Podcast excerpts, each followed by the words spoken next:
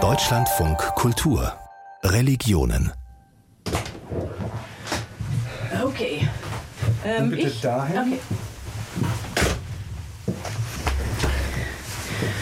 Mikrofon passt. So, meine sehr geehrte Hörendengemeinde, wir machen heute mal was ganz anderes. Wir, die Redaktion Religion und Gesellschaft, sitzt im Studio und zeichnet heute einfach mal eine Redaktionskonferenz auf. Ob das interessant ist oder nicht, das äh, können wir ja nicht beurteilen, das müssen Sie dann nachher tun, aber wir wollten es einfach mal ausprobieren, weil wir versuchen ja auch hier im Deutschland von Kultur immer neue Wege zu gehen. Und wir wollen heute mal sprechen über das Denkfabrik Thema 2024. Über 44.000 Votings haben uns erreicht und das Denkfabrik-Thema 2024 wird sein, es könnte alles so schön sein, wenn eine Reise in die Zukunft. Bei mir im Studio sind Anne-Françoise Weber, die Redakteurin der Sendung und Kirsten Dietrich, Moderatorin und redaktionelle Mitarbeiterin. Und ich bin Ralf Beiderkern, ebenfalls redaktioneller Mitarbeiter. So. Die Zukunft. Ja. Wir sind in einer Sendung, wo die Zukunft schon heute gemacht wird. Darf ich kurz sagen, eines, was ich nicht machen möchte in der Sendung? Ich möchte keinen Beitrag und keine Diskussion zum Thema, welche Zukunft hat die Kirche noch? Weil das finde ich so naheliegend und so unfassbar langweilig, ehrlich gesagt. Das ist jetzt ein bisschen schwierig, weil genau das wollen die Leute ja wissen. Im Ernst? Im Ernst? Also das ist echt interessant, weil es gab so, so zwei Sachen, die immer wieder auftauchten. Zum einen haben die Leute geschrieben, wir sollten mehr positive Beispiele bringen von der Basis aus den Gemeinden. Also dass wir auch mal nicht nur über die ganzen schrecklichen Sachen berichten, die in der Kirche oder in den Kirchen oder in den Religionsgemeinschaften passieren, sondern eben wirklich mal positive Dinge berichten, die vielleicht auch Vorbildcharakter haben könnten. Mhm. Das ist das eine. Und das andere ist, dass ganz viele Leute einfach gesagt haben, sie wünschen sich eigentlich in der Zukunft eine religionsfreie Gesellschaft. Okay, aber das ist ja nicht das Thema, welche Zukunft. Also man guckt dann weg von der Frage, von dem Blick auf die Strukturen und auf die Institutionen zu sagen, irgendwie, wir schnappen uns die neueste Mitgliederuntersuchung und fragen dann, welche Zukunft kann die Kirche, so wie wir sie kennen, überhaupt noch haben? Also ich habe mir diese Kommentare auch angeschaut und hatte danach den Eindruck, man kann dieses Zukunft und Religion auf so drei verschiedenen Ebenen angehen. Einerseits können Religionen möglicherweise Zukunftsvisionen beinhalten oder ja, Ziele für die Zukunft geben oder solche Dinge. Ähm, wir können natürlich auch über die Zukunft der Religion oder der Kirche sprechen. Das ist dann eben eher sozusagen, wie, wie es ausgeht für die, die da sind oder ähm, immer weniger da sind. Und wir können eben auf so einer ganz praktischen Ebene das zukunftsgestaltende Handeln von Religionsgemeinschaften und Kirchengemeinden äh, thematisieren. Das ist das, was du gerade auch in den Hörerkommentaren gesehen und zitiert hast. Ich glaube, es ist ganz klug, sich für unsere Sendung auf eine Ebene zu reduzieren, weil sonst springen wir wirklich in sehr unterschiedlichen Dimensionen rum. Aber vielleicht muss man auch das tun. Vielleicht muss man einfach auch sagen, wir können hier. Es hängt natürlich auch sehr zusammen. Ne? Also wenn wir in die Kirchengemeinden schauen, was die zukunftsträchtiges machen, dann tun sie das wahrscheinlich, weil sie durch ihren Glauben irgendwie eine bestimmte Vorstellung davon haben, wie Zukunft aussehen sollte oder auch durch eine Hoffnung angetrieben werden. Das war auch so ein Stichwort, was immer wieder in den Hörerkommentaren aufgetaucht ist. Aber könnte man das dann nicht unter dem also einen Aspekt fassen unter dem Oberbegriff Verheißung und sagen irgendwie, wo man, also weil Zukunft beinhaltet ja immer auch die Frage, wie viel davon muss man eigentlich gestalten oder planen oder verändern. Und ich habe das Gefühl, dass vieles von dem, was so im Moment auch immer mit so einem ängstlichen Blick in die Zukunft verbunden ist, ja eigentlich aus der Frage herauskommt, können wir die Zukunft noch so machen, wie wir sie irgendwann mal geplant haben und wie sie jetzt so aufgesetzt ist und so läuft. Und das kann ja offenkundig nicht ganz funktionieren. Also Stichwort Klimaerwärmung und sonstiges. Und man muss also was verändern und daraus entsteht Angst. Und wenn man dann als Gegenentwurf sozusagen als so einen hoffnungsvollen Blick auf Zukunft das Wort Verheißung hat und dann kann man dann ja an ein paar Orte gucken, wo Leute so sagen, sie sind gar nicht ängstlich, sie haben irgendwelche religiösen Zusagen als eine Verheißung verstanden und schöpfen daraus Kraft für veränderndes Handeln oder für ein zukunftsgestaltendes Handeln? Ja, ich muss mal noch überlegen, ob das wohl für alle Religionsformen zutrifft, dass sie Verheißung haben oder ob das nur die sind, mit denen wir vertrauter sind. Aber ja, auf jeden Fall ist in einer Anmerkung auch von Paradising die Rede als neues Konzept. Da stand in der evangelischen Kirche, würde mich wundern, wenn es das bei den Katholiken nicht auch gäbe. Ähm, also eben sozusagen die Paradiesvorstellungen aus dem Christentum als positive Ressource und Zukunftsvision zu nutzen. Ja, vielleicht ist Verheißung ja auch nicht der einzige Weg, um von einer religiösen Warte aus auf Zukunft zu gucken. Ich habe mir gedacht, es gibt ja auch diese Vorstellung, dass eigentlich Gott einen Plan hat für die Zukunft und dass eigentlich, wenn ich mich an das, wenn ich mich an das halte, was Gott so für mich vorgesehen hat, dass dann eigentlich alles schon auch ganz gut werden wird. Auf Erden und vielleicht auch im Himmel. Also Prädestinationslehre? Ja, Prädestination. Du kannst es Schicksalsgläubigkeit nennen. Du kannst es kannst es einfach Gottvertrauen nennen oder sowas. Wäre für mich nicht das Gleiche, aber ja, egal. Ja. aber vielleicht ist das eine Idee, das einfach mal zu fragen oder äh, zu gucken, wie man aus dieser Perspektive dann auf die Zukunft schaut. Also ob man sie dann als Aufgabe sieht, ob man sie als was Dreuendes sieht, ob man sie als einfach nur die Fortsetzung von heute sieht oder was. Also meine Vorstellung wäre zum Beispiel, dass das vielleicht lohnend sein könnte, da aus einer islamischen Perspektive mal drauf zu gucken, wo, wenn ich es richtig wahrnehme, dieser Gedanke des Gott hat einen Plan für mich, den ich verfolgen werde und das wird schon alles gut werden, dadurch ja doch größerer Teil des auch des Alltagsglaubens ist. Also wir sind natürlich beim Thema Zukunft, weil mich das trägt in meinem Blick auf die Zukunft, aber ich glaube, wir könnten auch noch über andere Themen reden. Wir könnten auch noch mehr darüber reden, wie im Islam oder in anderen Religionen die Zukunft ausgemalt wird. Das ist da ja dann nicht dabei bei dem, was du meintest. Und dann, ich bin offen für Vorschläge. Also das ist irgendwie, ähm, gibt es da was? Also hast du Ideen, Ansätze dafür, wie man das aufgreifen könnte?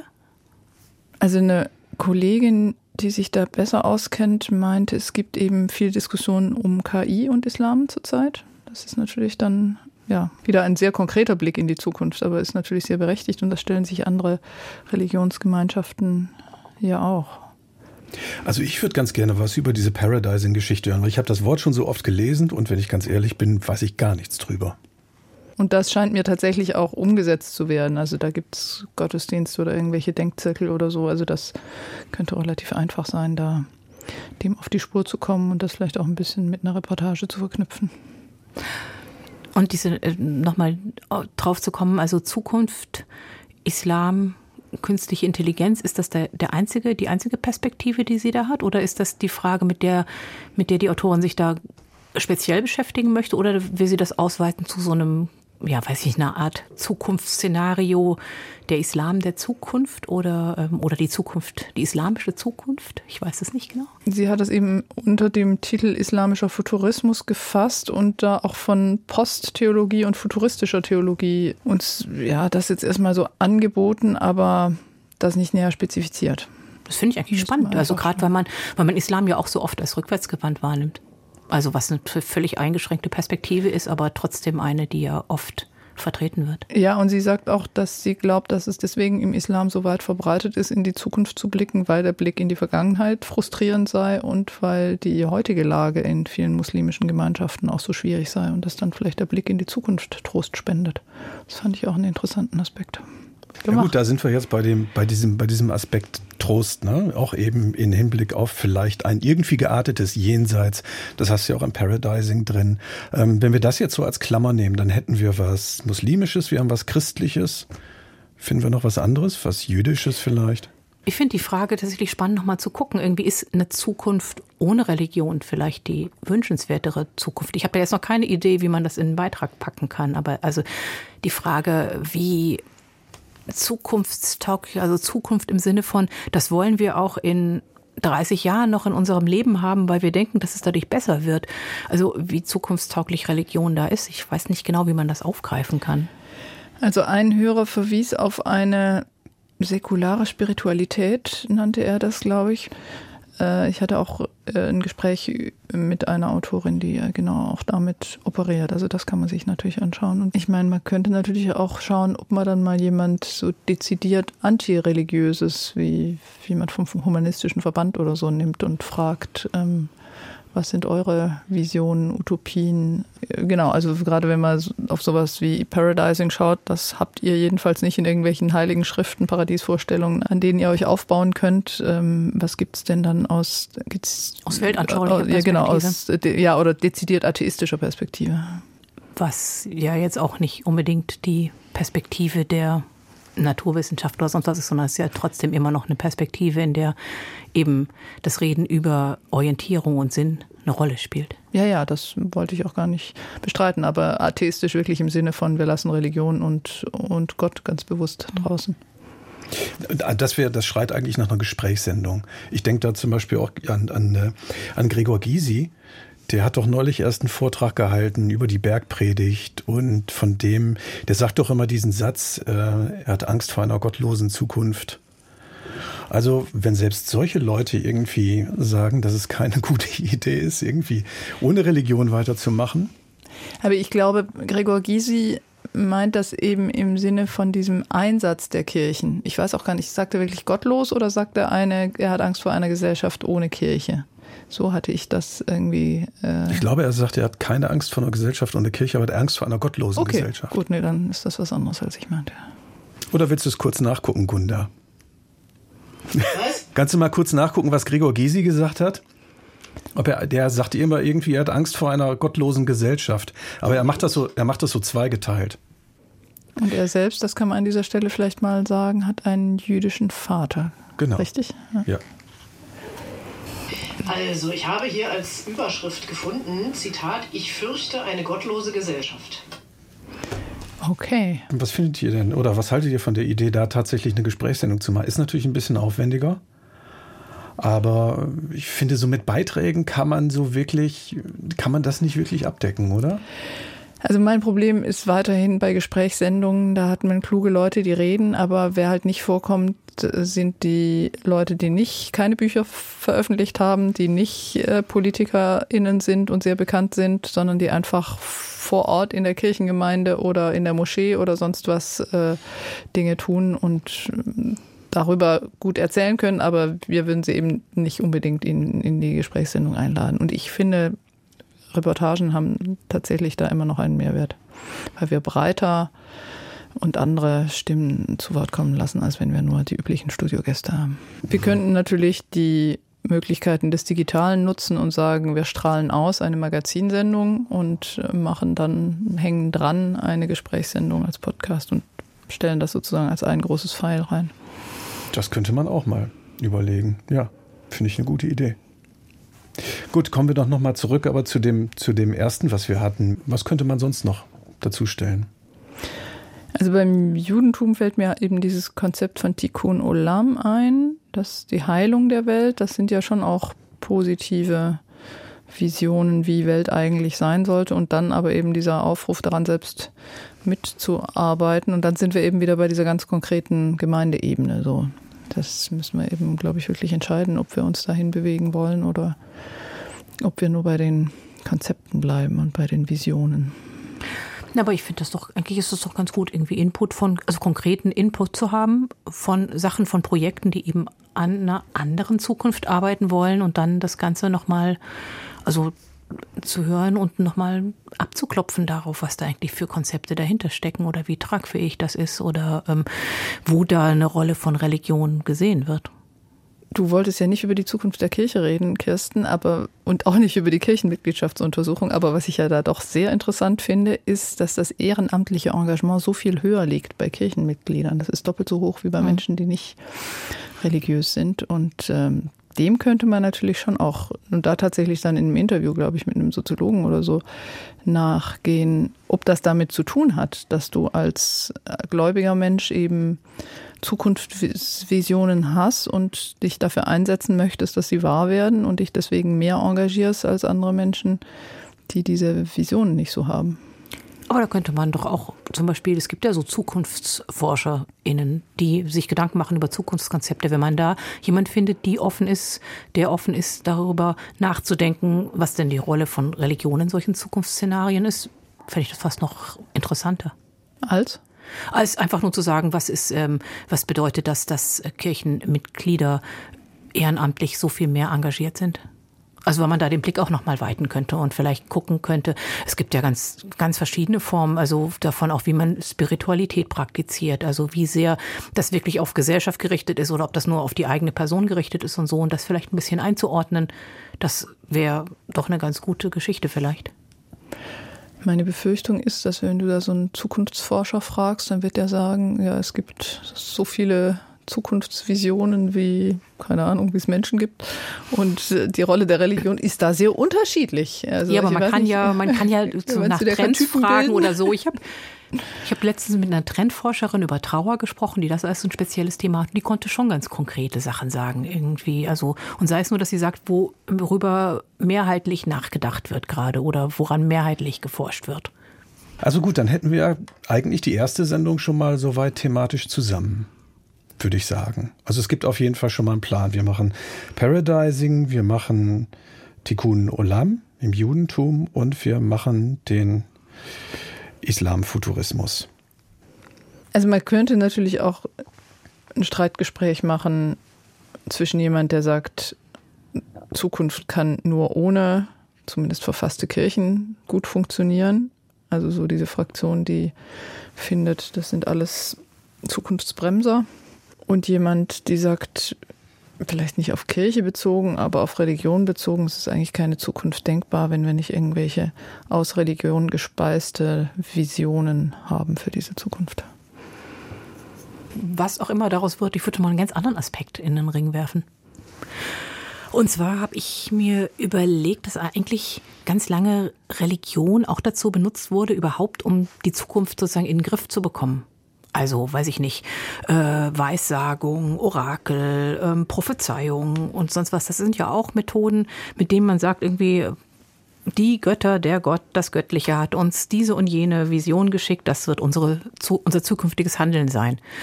Und das würde ich sagen, also, oder da, darüber würde ich gerne nochmal nachdenken, wenn ich äh, im Zusammenhang damit, dass anscheinend ja überall ähm, sowas wie Tarot oder Horoskope oder Astrologie oder so ja zumindest eine ganz neue Relevanz haben und von Menschen genutzt werden, von Menschen praktiziert werden, mit vielleicht ganz anderen Ansichten, das weiß ich gar nicht, mit, mit ganz anderen Plänen, mit ganz anderen Fragen. Aber irgendwie diese, die Frage, wie diese sozusagen religiösen Zukunftstechniken äh, gerade genutzt werden. Ja, ob sie ohne oder ob das überhaupt Nutzen ohne Religion ist oder ob das irgendwie einfach, ob da nicht doch dann dahinter irgendwie so die, die Suche nach ähm, Selbstvergewisserung in der Welt und nach Sinnsuche steht und eben auch mit dem Gedanken, wie man künftigen Herausforderungen gerecht wird oder so. Naja, und glauben musste das auch, sonst funktioniert es nicht. Sonst ne? funktioniert es nicht, so, nee. Wirklich ist, was wirkt. Wer heilt, hat recht. Ja, es ist interessant, dass das so einen Zuspruch hat, diese Techniken, weil man ja sonst wirklich denken könnte, das kommt eher aus Gesellschaften, wo einfach so ungewiss war, was der nächste Tag oder das nächste Jahr bringt. Und gut, jetzt vielleicht bis vor ein paar Jahren, vielleicht bis zum Beginn der Pandemie, hatte man ja hier doch eher den Eindruck, Zukunft ist planbar. Also jedenfalls wurde sie immer geplant und äh, man wusste schon, wo man den Urlaub in zwei Jahren verbringt und auch sonst. Die Karriere lag vor einer oder einem. Ähm, da brauchst du doch eigentlich kein Horoskop mehr. Und trotzdem ist das ja nicht, nicht so neu. Also es hat ja nicht mit Corona angefangen, dass die Leute Horoskope nee. attraktiv finden. Ich frage mich, ob es jemals einen Einbruch gegeben hat, ob jemals Leute keine Horoskope genutzt haben. Kommt wahrscheinlich auf die Gesellschaft drauf an. Also in Gesellschaften wie China oder sowas ist das weiter gang und gäbe. Aber hier würdest du sagen, ist es etwas, was wieder zugenommen hat? Naja, insofern jedenfalls, dass es nicht einfach nur die äh, haha, lass mal lesen, was in der Randspalte der Zeitung irgendwie für den Witter dieser Woche steht, sondern was, wo Menschen ganz offenkundig ihren Lebensunterhalt im Internet mit verdienen und ähm, da eine durchaus nennenswerte Followerschaft haben.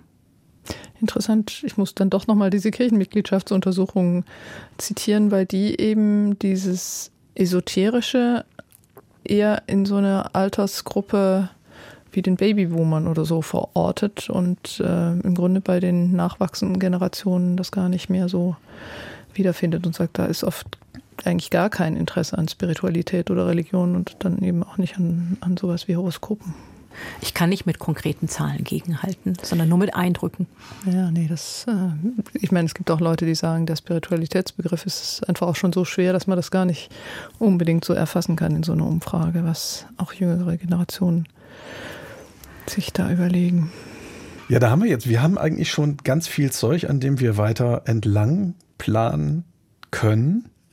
Das heißt, wir müssen jetzt nur das nochmal in konkrete Aufträge hauen und dann, uns, uns dann überraschen lassen, wie die Sendung dann wirklich aussieht, oder? Genau. Und dann könnten wir uns rein theoretisch nachher auch nochmal treffen und nochmal aufnehmen, wie wir die Sendung fanden. Also du hast die drei Beiträge genannt. Mit dem Interview waren, haben wir uns jetzt so ein bisschen vorgetastet. Das haben wir uns, glaube ich, jetzt noch nicht endgültig eingetütet, aber das soll dann auch die Person machen, die die Sendung moderiert. Und dann ist eben die Frage, ob wir da wirklich noch so eine zweite Sendung, Gespräch dazu machen oder nicht. Aber das können wir wahrscheinlich erst entscheiden, wenn wir die Beiträge haben und sehen. Und vor allem das Interview auch entschieden ist. Und dann sehen wir, ob da noch Aspekte offen bleiben oder ob sich das eben noch für so ein Pro-Kontra einigen würde oder nicht. Also man könnte vielleicht auch, Entschuldigung, nur um das noch ein bisschen weiter zu spinnen, man könnte natürlich auch das nicht als große äh, großes Gespräch pro und contra Religion in der Zukunft nehmen, sondern zwei Menschen um kurze Statements bitten, so zwei Minuten oder so. Und das einfach mal so gegenüberstellen. Und dann Leute im Gespräch darauf reagieren lassen. Oder weiß ich gar nicht. Vielleicht mhm. kann man das auch einfach so als einen Aspekt. Ähm, es gibt Menschen, für die gehört Religion ganz wichtig zur Zukunft. Und über die berichten wir wahrscheinlich dann ja auch mehr in den Beiträgen. Aber es gibt auch eben Menschen, für die ist eigentlich das Wichtigste an der Zukunft, dass es keine Religion mehr darin gibt. Ja, nur ich glaube, für die haben wir eine schlechte Nachricht. Es wird sie weitergeben. Und wenn nicht in unserer Weltgegend, dann woanders. Tja. Gut. Wollen wir es damit einfach bewenden lassen? Interessant fände ich, gegen Ende des Jahres sich mal anzuschauen, was in anderen Sendungen lief und wie viel Religion da eigentlich dabei wäre. Das ist eine Geschichte und das andere wäre tatsächlich auch die, die Hörerinnen und Hörer vielleicht mal aufzufordern, uns mal verstärkt darauf zu antworten, wie sie das denn fanden, was wir gemacht haben und was sie denn noch so an Ansätzen hätten. Und wir können auch noch mal überlegen, ob man, wenn man ein ganzes Jahr lang mit einem schon so einen kleinen Fokus auf Zukunft hat, ob dann sich eigentlich verändert, wie man selber über Zukunft nachdenkt. Stimmt, das ist eigentlich auch ganz schön am Schluss zu sagen, hat uns dieses Denkfabrik-Thema irgendwie verändert. Also Haben wir, wir gehen, jetzt Visionen? Wir gehen, brauchen wir nicht einen Arzt oder sowas? Ähm, also wir gehen sozusagen ins neue Jahr mit dem Thema, wir machen mal dieses Thema Zukunft in religiöser Perspektive auf und dann guckt man sozusagen am Ende des Jahres so ein bisschen Bilanz zu ziehen. Alles klar, dann würde ich sagen, vielen Dank und dann gucken wir mal, was jetzt passiert. Okay. Okay.